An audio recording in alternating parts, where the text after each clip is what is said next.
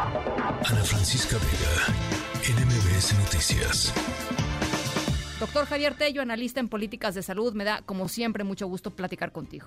Ana Francisca, buenas tardes, qué gusto. ¿Cuál es tu eh, lectura, cuál es tu visión de lo que dice la UNAM, de lo que pudiera venir para los próximos eh, semanas y meses en México y para el tan desgastado tema del cubrebocas, Javier? Porque la gente, pues no sé si se lo va a volver a poner, ¿eh?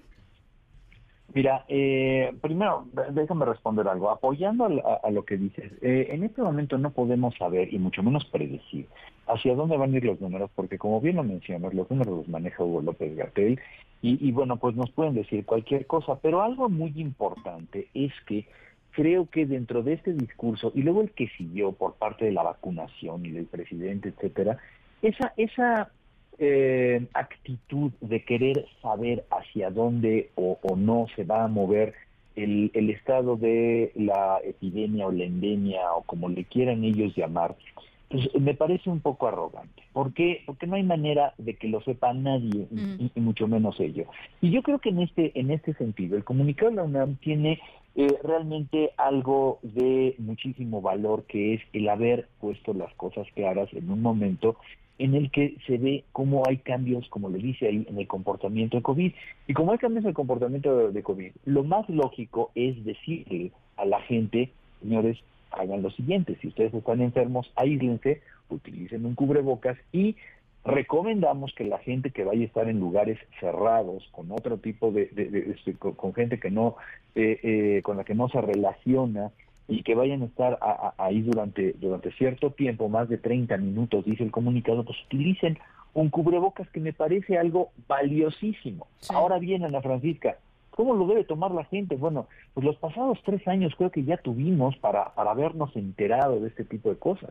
Lo que es tener una conducta responsable, países enteros que supieron manejar un cubrebocas desde antes de esta pandemia y que lo siguen utilizando yo ya no sé por qué tiene que ser esto un tema de discusión.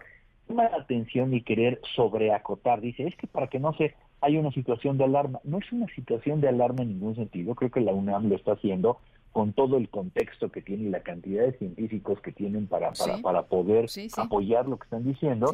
A mí, y, y, pero el querer decir es algo que va por el inicio a clases en de las actividades universitarias dirigidas a los universitarios, eso no es cierto. Esto es algo que está sacando la UNAM, eh, precisamente como una institución que, que, tiene un sustento científico y que le está recomendando a la comunidad en general.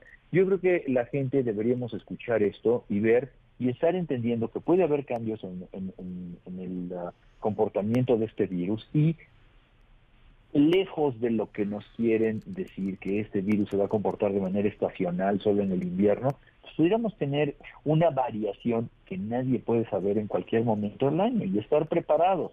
La gente que requiera estarse vacunando, bueno, la vacuna que haya disponible, la que nos puedan dar, esa que se le aplique en la gente que tiene factores de riesgo, que necesita refuerzos, y utilizar las mayores medidas de protección posibles. De esto a que vayamos a ver nosotros un resurgimiento de un nivel alto de gravedad en la pandemia, pues no lo sabemos en este momento, creo que no son las condiciones apropiadas, pero por un lado, ni hubo nunca un mensaje de alarma, creo que fue un mensaje muy adecuado y muy bien sustentado por parte de la universidad, y por el otro lado no podemos estar minimizando todo lo que lo que no sea o desautorizando todo lo que no salga de la voz de ellos, ¿no?